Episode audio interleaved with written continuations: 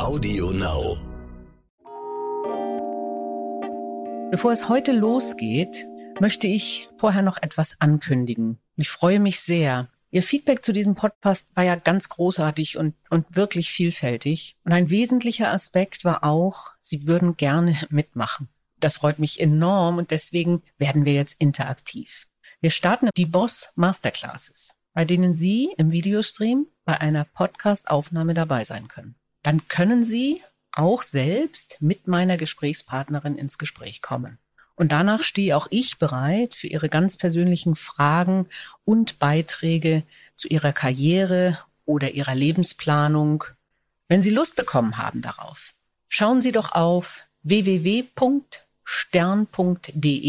backslash die Boss. Da finden Sie genaueres und können ab jetzt Tickets kaufen. In der zweiten Masterclass sprechen wir mit zwei Frauen, die sich ihren Führungsjob bei der Deutschen Bahn im Jobsharing teilen. Ich weiß, dass das ganz viele von Ihnen interessiert. Und in der dritten Folge der Masterclasses wird Dunja Hayali mein Gast sein. Sie kennen sie alle als Fernsehmoderatorin, aber sie ist auch eine engagierte Kämpferin gegen Hass und Rassismus. Schauen Sie einfach rein auf www.stern.de backslash die Boss. Simone, ich bin da reingekommen. Ich hatte jetzt kein Netzwerk im Volkswagen-Konzern. Ich hatte kein Netzwerk bei Audi. Ich bin da wirklich nochmal in meinem Reifner Halter ganz von vorne angefangen. Und das das ist eine Energie gewesen, das hat so viel in mir ausgelöst, das hat so viel in meinem Kopf freigesetzt, weil ich das einfach, ich, ich war unglaublich dankbar, dass ich diese Chance bekommen habe und umgekehrt jetzt nicht die Perspektive haben musste, die nächsten zehn Jahre vielleicht relativ das Gleiche weiterzumachen, was ich vorher gemacht habe. Die Boss. Macht ist weiblich. Guten Tag, mein Name ist Simone Menne. Ich bin Gastgeberin beim Stern-Podcast Die Boss. Und hier laden wir uns regelmäßig Frauen aus Spitzenpositionen in der Gesellschaft ein, Wirtschaft, Politik oder Wissenschaft und reden über Karriere, das Leben und was uns sonst noch einfällt.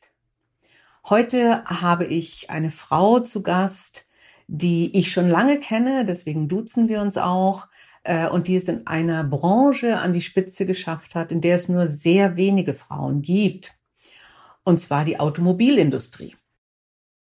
Mein Gast ist Hildegard Wortmann. Äh, sie ist Vertriebsvorständin bei Audi, zuständig für Vertrieb und Marketing. Corona-bedingt können wir uns heute nicht physisch treffen. Ich sitze hier an meinem Schreibtisch in Kiel. Hildegard, ich vermute, du sitzt in Ingolstadt. Ich sitze hier wunderbar in Ingolstadt, liebe Simone. Freue mich sehr, dass ich da bin. Im Gegensatz zu vielen anderen Lebensläufen, die ich sonst so äh, bei gerade meinen Gästinnen auch habe, finde ich deinen nicht ganz so geradlinig. Du hast angefangen, und ich habe das erst äh, jetzt durch die Recherche erfahren, als Fremdsprachenkorrespondentin, als staatlich geprüfte Fremdsprachenkorrespondentin, hast danach das Studium gemacht, bist dann zu Unilever, dann zu BMW und dann jetzt bei Audi seit 2019. Ähm, zunächst mal bevor wir auf Automotive kommen und die besondere Welt des Automotive, äh, wie, wie, wie ist dieser Karriereweg zustande gekommen? Was, es ist ja häufig so, dass unsere Zuhörerinnen oder auch Zuhörer sagen, ah, man muss das alles vorweg planen. Und äh, hast du das so geplant? Nein, ganz sicher nicht. Und ich würde mal sagen, wenn du sagst, mein Lebenslauf sieht nicht so geradlinig aus, dann nehme ich das fast als Kompliment und das eigentlich freut mich das, weil Vielleicht mal ganz kurz erzählt. Es gab damals die Möglichkeit, an der höheren Handelsschule diesen Kurs innerhalb von einem Jahr zu machen und nach einem Jahr damit eine offizielle Ausbildung gehabt zu haben. Und damit konnte ich nach einem Jahr sagen, jetzt habe ich eine feste Ausbildung in der Tasche und konnte mich an den nächsten Schritt, nämlich das Studium ranwagen. Ich muss ehrlich sagen, die ersten Jahre meiner Karriere waren ganz klar davon geprägt, dass ich einfach die Notwendigkeit hatte, sehr schnell in eine finanzielle Unabhängigkeit zu kommen ich hatte da nicht so eine ganz leichte Situation daheim, bin sehr früh halbweise geworden. Ich habe einfach nach vorne geschaut und gesagt, was kann ich jetzt machen? Deswegen habe ich auch BWL studiert. Also ich bin weder ein Mathe-Crack gewesen, noch habe ich besonderen Spaß an irgendwelchen Themen da gehabt, sondern das war für mich die Möglichkeit, in Münster sehr schnell, nämlich innerhalb von sechs Semestern, glaube ich, ähm, mein, mein Diplom zu machen und Diplom-Betriebswirtin zu sein, um dann wiederum den nächsten Schritt in die finanzielle Unabhängigkeit, nämlich das Berufsleben zu schaffen. Also sehr, ja, sehr treibende Kraft in meinem Leben gewesen. Also das finde ich äh, eine ganz wichtige Botschaft, Hildegard, weil ich denke, diese Notwendigkeit, auch äh, finanziell sich auf eigene Beine zu stellen, gilt ja für viele junge Menschen, äh, auch schon während des Studiums. Und äh, es gibt ja auch da momentan sehr prekäre Verhältnisse äh, aufgrund von Corona. Das heißt, die Planung muss nicht unbedingt dem Berufswunsch, der ideal wäre, folgen, sondern häufig genug muss er eben auch dem Thema folgen, wann verdiene ich genug Geld zum Beispiel, um mein Studium zu finanzieren? Und wie komme ich dann schnell auf die nächsten Schritte, um wirklich unabhängig zu sein und nicht in eine Abhängigkeit zu geraten, die mich immer wieder mein ganzes Leben in Anführungsstrichen belasten kann. Ja, absolut kann ich dir nur bestätigen. Also das, das war ganz glasklar geplant, weil ich ja wusste, ich muss schnellstmöglich eben da auf eigene Füße kommen.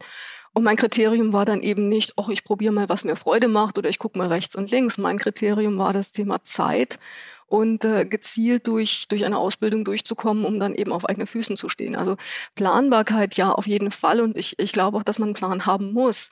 Das heißt ja nicht, dass der Plan sich erfüllt und das heißt ja nicht, du hast gerade das Stichwort Gradlinigkeit gesagt, dass man auf diesem Plan immer auf der gleichen Route bleibt. Ich finde die Umwege da durchaus äh, sehr unterhaltsam, aber ähm, der Plan muss erstmal da sein, weil ohne Plan weißt du gar nicht, wo du hinlaufen sollst. Und das finde ich fatal. Aber das ist auch gut. Ähm, das heißt, äh, trotz dieser Planung und trotz des klaren Ziels äh, hattest du unterhaltsame Jobs und unterhaltsame Wechsel. Ja, absolut, absolut. Also das eine hat das andere Gott sei Dank nicht ausgeschlossen. Aber du hast mich ja nach der Motivation gefragt, denn die Motivation war eben jetzt nicht in erster Linie die, die Freude oder der, der bestimmte Berufswunsch, sondern der war sehr, sehr klar an dem gerade Gesagten orientiert. Aber ich muss sagen, ich habe dann trotzdem Spaß gehabt. Also das mhm. eine hat das auch noch nicht ausgeschlossen. Ich bin dann ja ähm, 1990, es fühlt sich ewig her an, äh, 1990 bei Unilever gestartet und ich habe da sehr, sehr viel Spaß gehabt. Ich habe da sehr viel lernen dürfen. Ich habe da tolle Herausforderungen bekommen bin da auch in jungen Berufsjahren als Junior Product Manager gleich äh, voll ins kalte Wasser geworfen worden. Bin dann zwei Jahre später direkt nach London gegangen und das war für mich ein Stück weit große, weite Welt. Bin sehr dankbar, dass ich so früh schon eine Auslandserfahrung machen konnte, allein ins Ausland gehen, sich da nochmal was aufzubauen, neu anzufangen in einer fremden Welt. Auch wenn London jetzt vielleicht heutzutage nicht so fremd klingt, aber für mich war das in den 90er Jahren definitiv noch weit weg, ja. Und ähm, das, das, das hat sehr viel Spaß gemacht und war eine tolle Herausforderung, auf jeden Fall. Ähm, also das kann ich bestätigen. Mir haben meine Auslandsausenthalte auch immer viel Spaß gemacht und äh, das sind ja auch immer Perspektivwechsel. Du warst ja später auch in Singapur. Ich mache jetzt einen kleinen Schlenker, aber was bringt es, äh, ins Ausland zu gehen und äh, was war denn London? was ja einige Zeit her ist und später dann, das war glaube ich 2018 oder so, dass du in Singapur warst, richtig? Ja, ich würde, ich würde jedem empfehlen, je jünger, desto besser die Chance zu nutzen, ins Ausland zu gehen und international zu leben. Nochmal einfach für sich selbst die Herausforderung, in ein anderes Land zu gehen, mit einer anderen Kultur, in einem anderen kulturellen Kontext seinen Weg zu machen, seine Erfahrungen zu machen. Ich würde fast sagen, Simone, ähnlich bei dir, das, das war mit das Wertvollste, was ich eigentlich so in meiner Berufsausbildung ähm, gehabt habe. Und das kann ich jedem jungen Menschen auch wirklich nur empfehlen, so früh wie möglich jede Chance zu nutzen, ein paar Jahre zumindest in anderen Kulturen wirklich zu leben. Und zu leben ist was anderes, als einfach nur rein rauszufliegen, mal einen längeren Urlaub zu machen oder mal drei Monate auf Wanderschaft zu sein.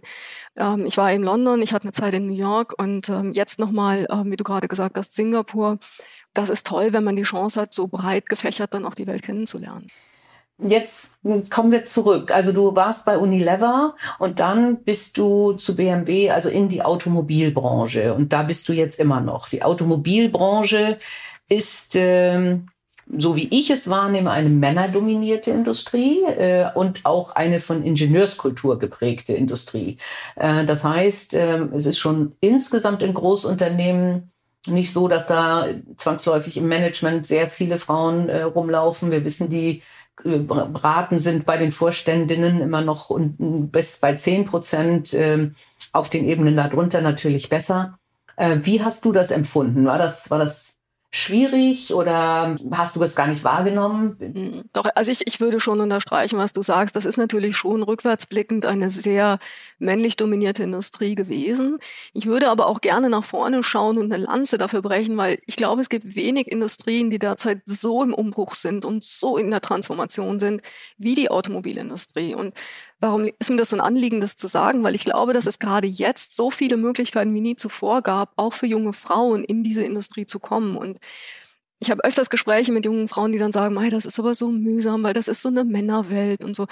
Ja, in der Vergangenheit war das so und das, das, äh, das war bestimmt auch ein Stück weit für viele mühsam. Aber jetzt gibt es so veränderte Berufsbilder, also von den, von den Blechbiegern, wenn ich das mal so ähm, casual sagen darf, hin, hin zu einer Hightech-Company, dass du ganz hm. andere Berufsbilder ermöglichen kannst, ganz andere Faszination. Du kannst die Dinge gestalten, die, die wichtig für unsere Zukunft sind, wie am Klimawandel mitzuarbeiten da wirklich, wirklich Impact zu haben. Und da darf man sich nicht von abscheuen lassen, weil es irgendwann mal eine alte Industrie vielleicht war und weil es vielleicht mal früher eine Männerdomäne war.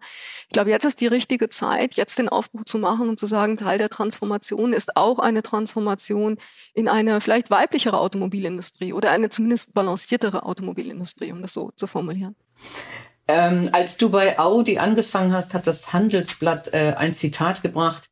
Die Aufgabe könnte größer nicht sein. Seit 2015 ist Audi das Epizentrum der Dieselkrise. Die Moral ist angeknackst, der Absatz im Sinkflug.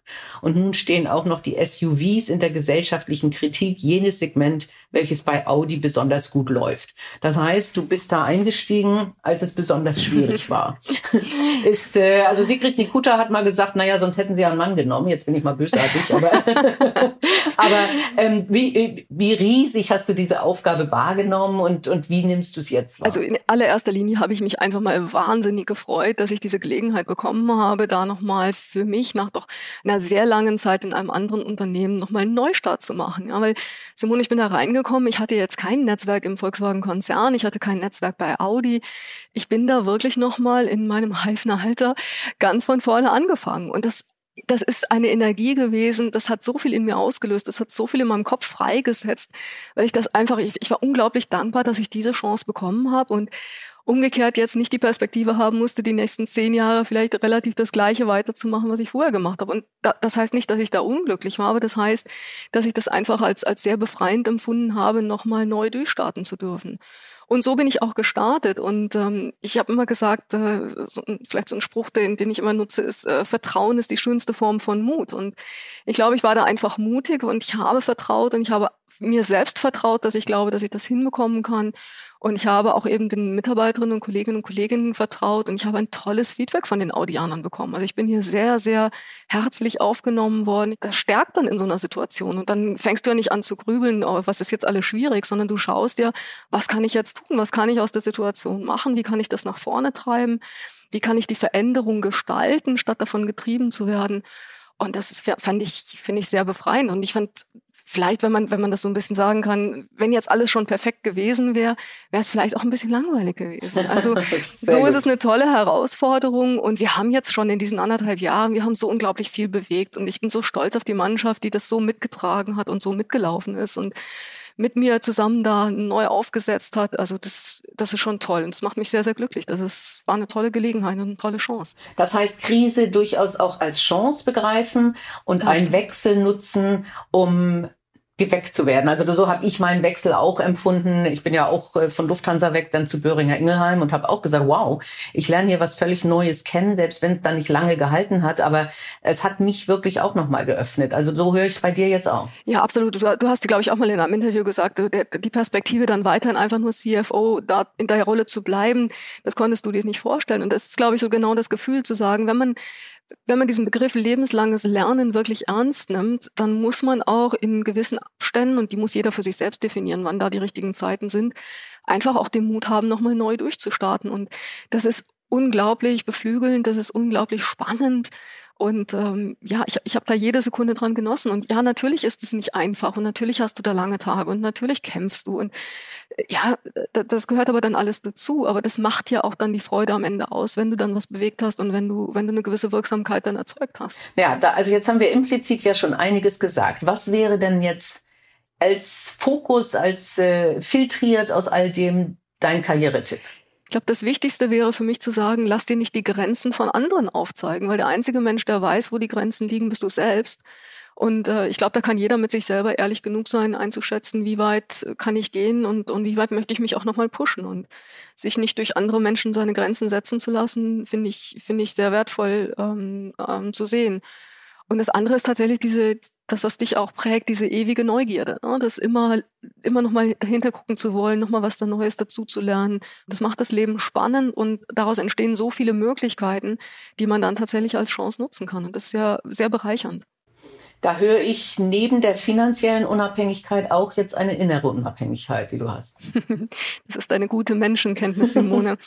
Ja, das würde ich, würde ich mittlerweile so sagen. Also ich glaube, jemand hat mal über mich gesagt, äh, sie wirken so, als wären sie angekommen. Ja, mhm. und das so, fühl, so fühle ich mich, ohne das als einen statischen Moment zu sehen. Aber ich glaube, ich habe da einfach meinen Weg gefunden. Ich habe mein Selbstvertrauen gefunden. Ich weiß, was ich kann und ich bin da sehr balanciert. Ich glaube, ich bin da sehr, sehr gut angekommen. Ja. Klasse. Äh, das Zitat, das du eben gebracht hast, Vertrauen ist die schönste Form von Mut, das hatte ich natürlich auch gelesen. Das finde ich sehr, sehr schön. Ähm, ich habe es äh, jetzt auch auf das Thema Führung mal bezogen. Ähm, dann halt, das heißt ja eine hohe Wertschätzung äh, der Mitarbeiter, wenn man sagt, zunächst mal bringst du ihnen Vertrauen entgegen. Ähm, ist, ist das dein Führungsstil? Ja, 100 Prozent. Also ich meine, die Situation, als ich hier zu Audi gekommen bin, wie gerade beschrieben, war ja so, dass mich niemand kannte, ich niemanden kannte. Und dann hast du ja nur zwei Möglichkeiten. Entweder du bist von Anfang an misstrauisch und versuchst in alles irgendwie reinzukommen, dann brauchst du wahrscheinlich ewige Zeit und einen unglaublichen Kraftaufwand. Oder du sagst einfach mal, ich bin mutig, ich vertraue und ich lasse mal die Sachen einfach passieren und schaue, wie es wird sich dann von alleine äh, raussortieren. Und ich bin mit dem Ansatz in meinem Leben wirklich sehr, sehr gut gefahren. Und das heißt natürlich nicht, dass du die eine oder andere Enttäuschung erlebst. Und natürlich geht da auch mal was schief. Aber das Grundprinzip entspricht, glaube ich, einfach meinem Naturell. Ich bin, bin ein sehr positiver Mensch, ich bin ein sehr zuversichtlicher Mensch und insofern auch ein Mensch, der sehr schnell Vertrauen schenkt, das natürlich dann auch sich anschaut und beobachtet und wenn das Vertrauen missbraucht wird, natürlich dann auch zutiefst enttäuscht ist und dann auch wirklich ja, stinkig ist, ja, wenn das, wenn das, wenn das dann missbraucht worden ist. Aber erstmal gilt das Prinzip, ähm, ja, Vertrauen zu schenken. Ich, ich glaube, das ist mein Führungsstil und das ist auch mein, mein Motto eigentlich. Ja. Ich habe äh, jetzt äh, die Aufgabe, auch ein bisschen über Resilienz von Firmen in Krisensituationen nachzudenken. Und äh, die, die These ist, äh, und die ist nicht nur von mir, äh, die Unternehmenskultur, insbesondere wenn sie schon darauf aufbaut, nicht immer zu kontrollieren, sondern zu delegieren, den Mitarbeitern Freiheiten zu geben, hat äh, jetzt in der Krise beim Thema Homeoffice äh, äh, beim Thema Pragmatismus und Innovation extrem geholfen. Ja. Ähm, würdest du das auch so bestätigen? Weil das macht ein Unternehmen dann resilient, weil ich kann ja nicht mehr alles kontrollieren jetzt. Ich glaube, was in dem Moment passiert, wenn du Vertrauen schenkst, heißt ja, dass du damit auch Selbstverantwortung förderst. Und ich glaube, das ist eine wichtige Voraussetzung für erfolgreiche Mitarbeiter, dass sie eine Selbstverantwortung tragen und dass sie selber spüren, welche Verantwortung sie dann eben auch für das Unternehmen mittragen und in welchem Bereich sie ihre Verantwortung dann auch ja entsprechend realisieren müssen. Und gerade jetzt, wo du nicht mehr physisch mit allen zusammensitzt, wo du nicht so, so nah beisammen bist, ist ja genau das das Wichtige, dass jeder in sich selbst weiß, wofür ist er verantwortlich, diese Verantwortung ernst nimmt und im Sinne dieser Verantwortung jetzt das Richtige tut und jetzt die richtigen Weichen stellt, um eben durch so eine Krise durchzukommen. Und das Prinzip der Selbstverantwortung ist, glaube ich, da ganz, ganz wichtig. Ja als Vorständin bist du es ja eigentlich wahrscheinlich sowieso gewohnt, weil du bist für die Welt zuständig. Das heißt, du kannst ja gar nicht überall sein und alles kontrollieren, mhm. sondern äh, wichtig ist dann natürlich, dass du vielleicht die richtigen Mitarbeiter vorfindest, dass du erstmal Vertrauen zu ihnen hast dass du möglicherweise aber auch sagst, ich stelle mir jetzt mein Team so zusammen, dass, äh, dass ich mich auf die Menschen in Asien, auf die Menschen in den USA, auf die Menschen in Europa verlassen kann, ohne dass ich immer da bin. Und die melden sich dann, wenn irgendwas ist. Ähm, wie, wie gehst du so mit dem Thema Teamzusammenstellung um? Geht auch um das Thema Diversität. Ja, vielleicht noch einen Satz vorweg. Ich, ich, ich nehme die Zeiten, die wir jetzt haben, eigentlich fast als eine Chance wahr, weil ja, du hast nicht mehr den physischen Kontakt und das ist schwieriger, du kannst nicht reisen etc. Aber was, was wir gelernt haben, ist ja eine andere Frequenz des Kontakts zu haben. Also ich habe zum Beispiel mit meinen Märkten immer schon einen guten Kontakt gehabt und auch regelmäßig hingereist. Aber jetzt habe ich eine ganz andere Frequenz, weil man jetzt einfach mal schnell ein Teams-Meeting macht, einfach mal schnell eine Skype reinwirft, einfach nochmal schnell. Wir haben, glaube ich, alle durch diese letzten Monate gelernt, dass Frequenz auch Nähe erzeugt und dass man durch diese Frequenz eine höhere Taktung von, von mal anzurufen, mal ein Meeting zu machen, mal ein Videocall zu machen, einfach auch Nähe zumindest virtuell so gut es geht aufbauen kann. Und das, das war sehr wertvoll.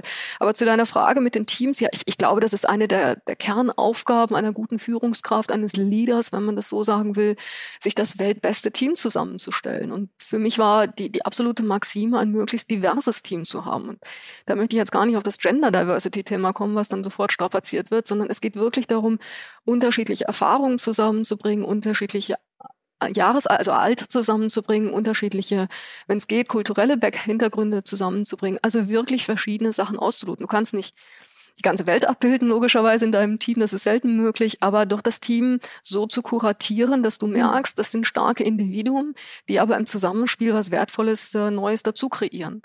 Und das ist, glaube ich, eine ganz wichtige Aufgabe, die wir als, als Führungskräfte in den, in, in, gerade auf diesen Top-Etagen haben.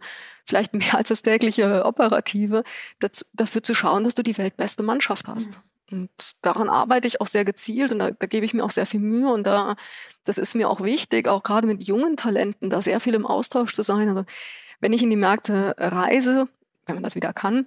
Eins, was immer bei mir auf der Agenda steht, ist ein Meeting mit den sogenannten Rockstars. Also ich mhm. treffe mich mit den jungen Talenten in unseren Tochtergesellschaften, ohne deren Chefs, ohne Hierarchie, in einem, in einem Raum für sich alleine, wo wir einfach mal frei quasseln können, mhm. ja, wo es auch nicht eine Agenda und eine Präsentation und was weiß ich alles gibt, sondern wo wir uns einfach mal kennenlernen und einfach ähm, austauschen. Und ich ende diese, diese Runden immer damit, dass ich sage, so, und jetzt denkt dran, Netzwerk, Netzwerk, Netzwerk.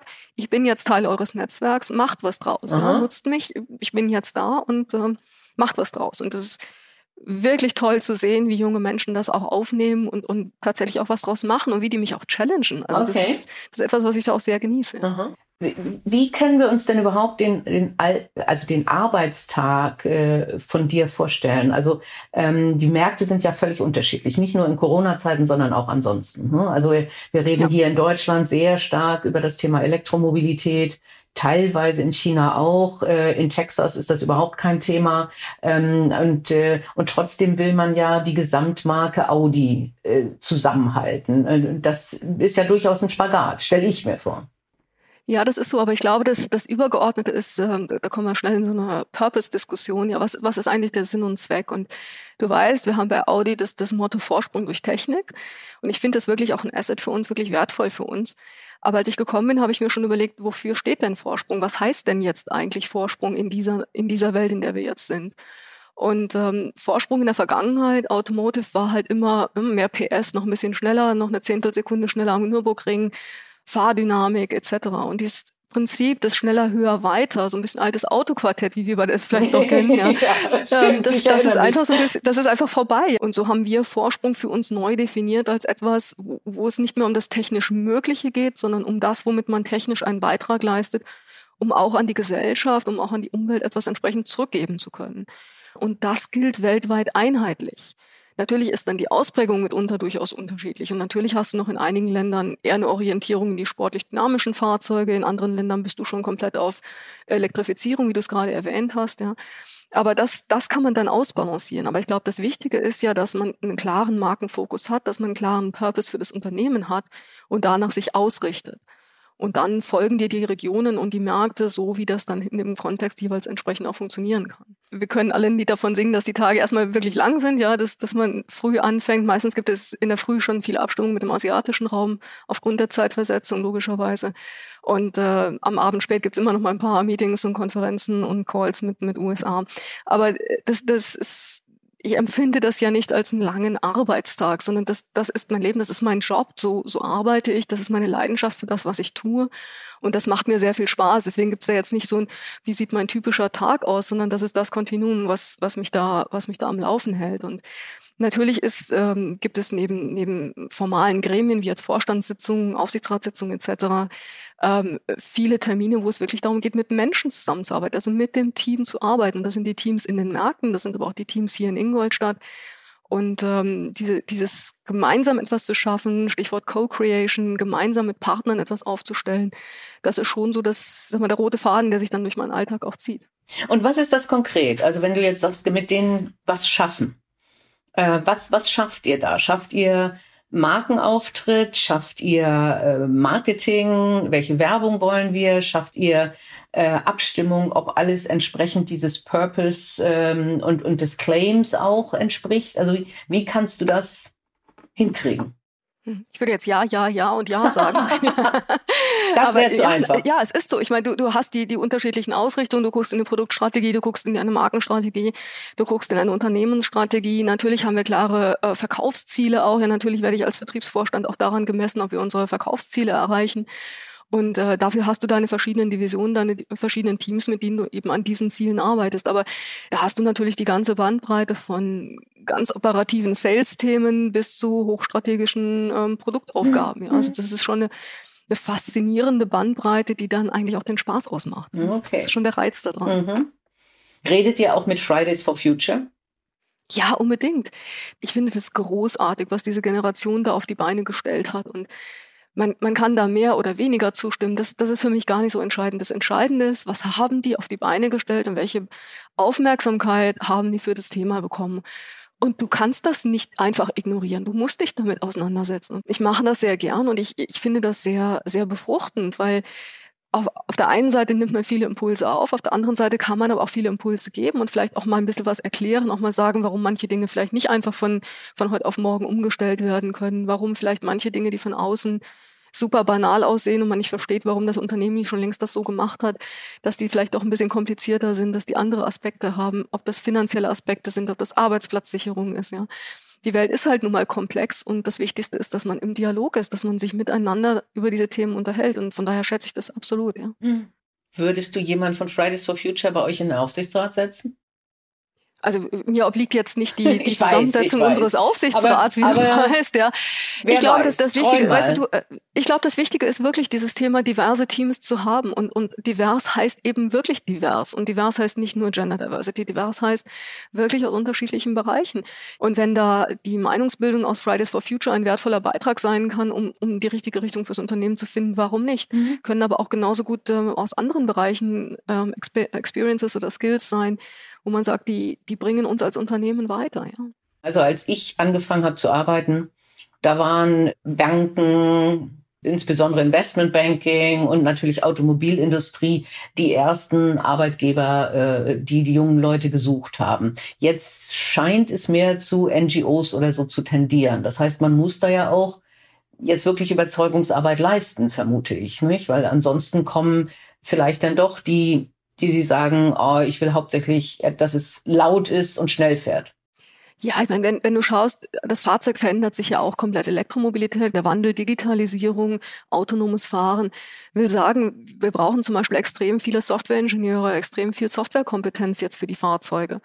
Und ähm, das, das ist eine Kompetenz, die, die nicht in dem ausreichenden Umfang in unserer Industrie bisher vorhanden war, die wir uns erarbeiten müssen, die wir uns aufbauen müssen. Und wir haben ja die Car Software Org gegründet als, als ähm, eigene Unit, die für den gesamten Volkswagen-Konzern das machen wird. Und die sitzen hier in Ingolstadt am Campus und wir werden da bis zum Jahresende 5000 Softwareingenieure sitzen haben. Und äh, das, äh, das ist so ein grundlegender Wandel, auch ein Strukturwandel bei uns in dem Unternehmen, der, der sehr befruchtend ist und der sehr ein Aufruf in neue Zeiten, in neue Generationen ist. Und ich glaube, da sind wir auf einem sehr guten Weg unterwegs, ja. Das heißt, da kommen auch genug junge Leute, die sagen, wir brennen dafür. Ja, genug ist es wahrscheinlich nie, also äh, okay. herzlich mhm. gerne mehr. aber ähm, zumindest, ähm, glaube ich, haben wir sehr frühzeitig erkannt, dass Software eben eine ganz andere Bedeutsamkeit in der Automobilindustrie haben wird und haben uns sehr früh darauf eingestellt, da auch die richtigen Kompetenzen an Bord zu holen und permanent zu rekrutieren und eben, wie gesagt, mit dieser Ausgründung der Car Software Org als eigene Unit, wo du wirklich dann diese diese Kompetenzen zusammen bündeln kannst, entsprechend stark aufzustellen. Ich ja immer die These hatte, äh, und auch noch nicht zu einer Antwort gekommen bin, äh, dass äh, die Software am Ende ja eher von einem amerikanischen Konzern kommt äh, und sich auch auf unser Mobiltelefon, auf einem Smartphone bewegt und das Auto dann eine Karosserie drumrum ist. Ja, also dem würde ich logischerweise, ich glaube, das wundert dich jetzt nicht, wenn ich sage, nee, da, da, da ja, deswegen will ich da mal ein bisschen, gar nicht, gar nicht zustimmen, piepsen, ja. Ich will ja auch was lernen.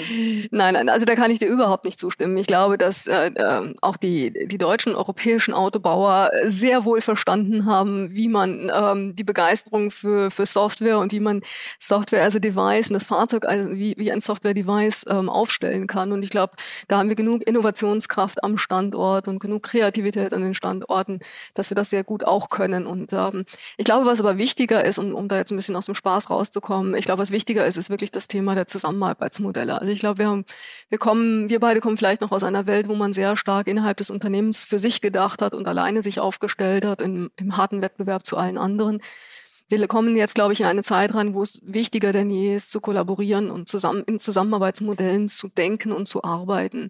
Und auch das empfinde ich wieder für eine jüngere Generation als eine ganz tolle Herausforderung, als eine ganz tolle Chance, weil man einfach ganz andere Arbeitskulturen entwickeln kann. Es ist nicht mehr dieses A gegen B, sondern es ist A mit B vielleicht in bestimmten Bereichen. Und man, man hat Zusammenarbeitsmodelle mit Firmen, die vielleicht nicht im Kerngeschäft Automotive sind, aber die einen wichtigen Beitrag jetzt in die neue Automotive-Welt mit reinbringen. Und ich glaube, diese neue Form der Zusammenarbeit ist, ist was sehr, sehr Wertvolles und etwas sehr, sehr Prägendes für die nächsten Jahre. Gut. Wechseln wir mal das Thema. Du hast vorhin gesagt, die Arbeit macht dir enorm viel Spaß, auch wenn es lange Stunden sind. Äh, vielleicht kommen wir da wieder auf einen Punkt, wo wir einig sind. Äh, ich habe mal gesagt, Work-Life-Balance finde ich einen seltsamen Ausdruck.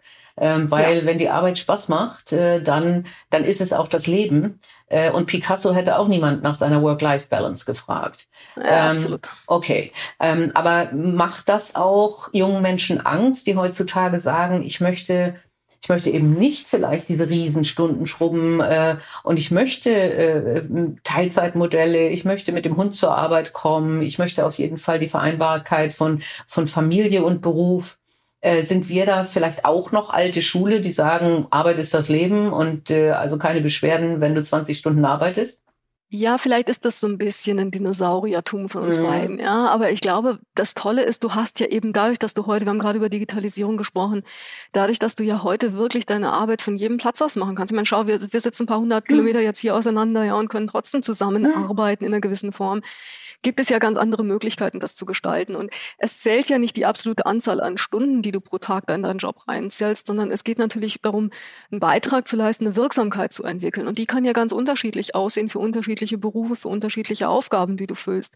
Nicht jeder muss ja Berufe und, und Aufgaben füllen, die dann nur rund um die Uhr gehen oder die, die immer mit einem erheblichen Aufwand sind. Du kannst ja auch Jobs machen, die sehr erfüllend sind, wo du mit einem anderen Zeitkontingent unterwegs bist. Also ich glaube, das ist eher eine Frage von tatsächlich, in welcher Lebensphase Lebensphase bist du, in welcher persönlichen Situation bist du, wie viel Verantwortung hast du auch außerhalb des Jobs, die, wo du dich um, um Dinge kümmern musst, um, um Familie, um Kinder, aber auch um vielleicht Angehörige etc.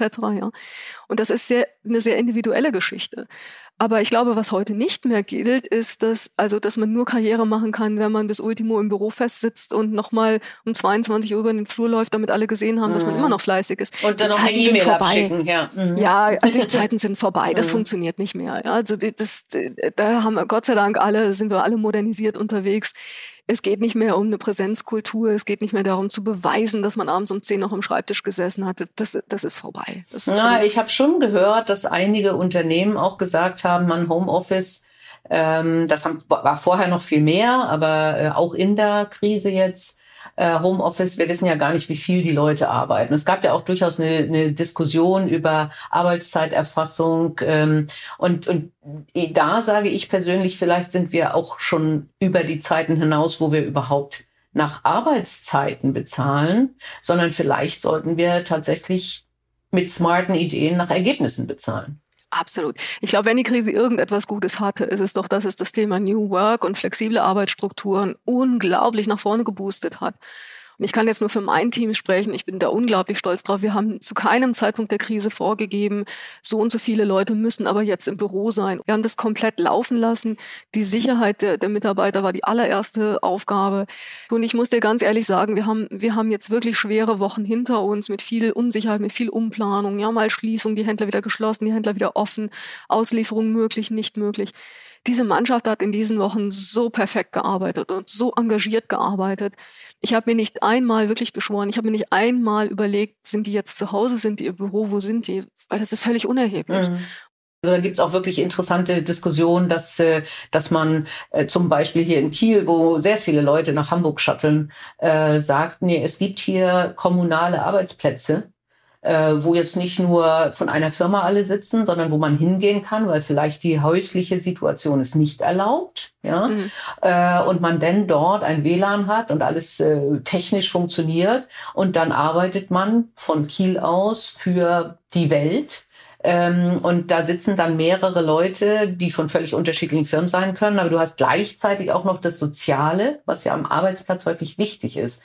Das soziale Treffen mit anderen Menschen ohne dass du die Riesenfahrten hast. Ich glaube, da, ich hoffe auch wirklich, dass es da neue innovative Modelle geben wird. Äh, und wir alle merken jetzt, dass es geht. Nicht? Das ist eine ganz wichtige Erkenntnis wir hatten jetzt zumindest eine gute Gelegenheit, das alle mal zu testen ja. und zu gucken, wie weit kann es gehen und was sind dann auch die richtigen Rahmenbedingungen, ja. die man dafür auch schaffen muss. Weil umgekehrt muss man natürlich auch sagen, du musst natürlich dann auch ein, eine Sorgfaltspflicht haben und sagen, du musst auch verhindern, dass Mitarbeiter dann nur, weil sie im Homeoffice sitzen, dann bis abends nachts Absolut. an ihren Rechnern weitersitzen. Ja. ja, also das, es gilt natürlich auch umgekehrt.